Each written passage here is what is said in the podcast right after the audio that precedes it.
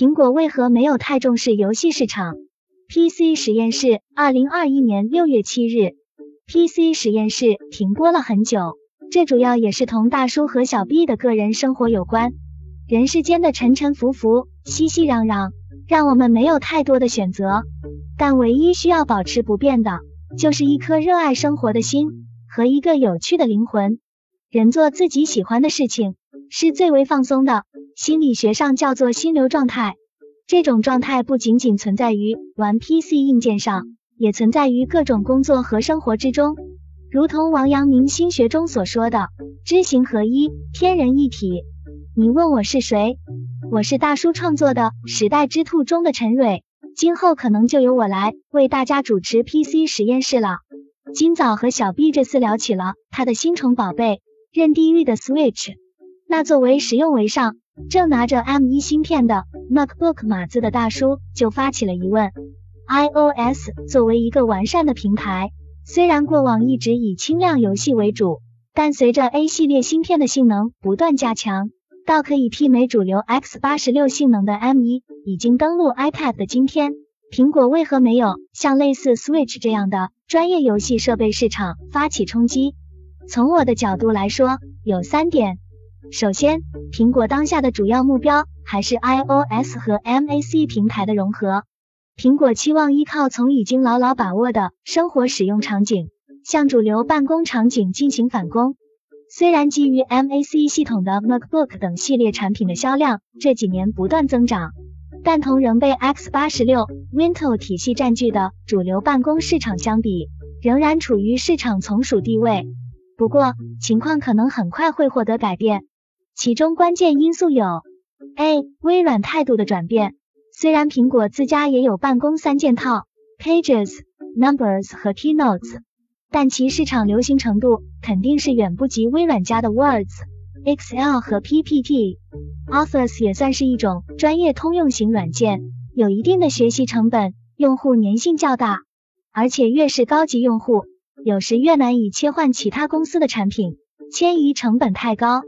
而微软在几年前因自身移动平台的失败，开始重新审视战略。Office 的 iOS 和 Mac 版本的迭代和更新基本同 X86 版本保持了同步，这就大大降低了用户的切换成本。Office 用户可以换笔记本硬件平台，但继续使用自己熟悉的 Office 套件。iOS 的在新 Mac 上的有效融合，补充了 Mac 生活类软件的短板。在今年新推出的 M1 硬件平台上，用户可以很方便的安装 iOS App，比如你可以在 MacBook 上安装饿了么，直接下单叫餐，一边工作或者一边看视频，也能同时瞄一眼外卖小哥的送餐状态，不需要手机和笔记本来回切换了。苹果手机的电量。大家心里也有十三数，这样尽量在电量充沛的 MacBook 上使用常用 APP，还可以少为自己的苹果手机充几次电。其次呢，可能就要戳一戳诸位硬核游戏直男们的心经了。女性用户是苹果手机产品中的核心，大家都知道，虽然游戏产业已经登入了竞技体育的庙堂之内，但在广大女性同胞甚至女性家长心里的标签。还是臭打游戏的和不务正业、洪水猛兽这类标签，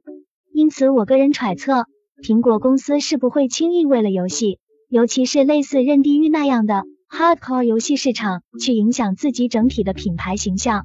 要知道，iOS 从六点零版本开始就有了游戏手柄 API，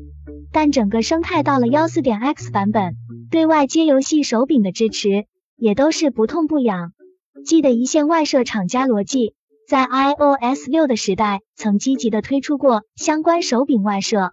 但产品似乎只做了一代，然后就没有然后了呀。以苹果的市场地位，其实根本不需要做太多的实质投入，只需要找几家类似罗技这样优秀的外设供应商，给些虚头巴脑的战略合作头衔，鼓励他们开发高质量手柄类外设，完全可以极大提高。iOS 设备的游戏体验，但很明显，苹果并没有那么做，而原因可能就是上述的潜在市场定位冲突。最后呢，也是相对来说最不重要，但也重要的一点，就是反垄断的嫌疑。苹果的市场覆盖面已经足够大，如果再去抢任地狱的饭碗，似乎有点以大欺小的感觉。不过真要抢，灯塔爸爸在前，任地狱恐怕也只能是缴枪不杀了。OK，今天是 PC 实验室复播的第一期，欢迎大家对这种新的节目形式给予积极的反馈。拜拜，蕊儿爱你们，也欢迎来隔壁收听精彩的职场悬疑类大作《时代之兔》。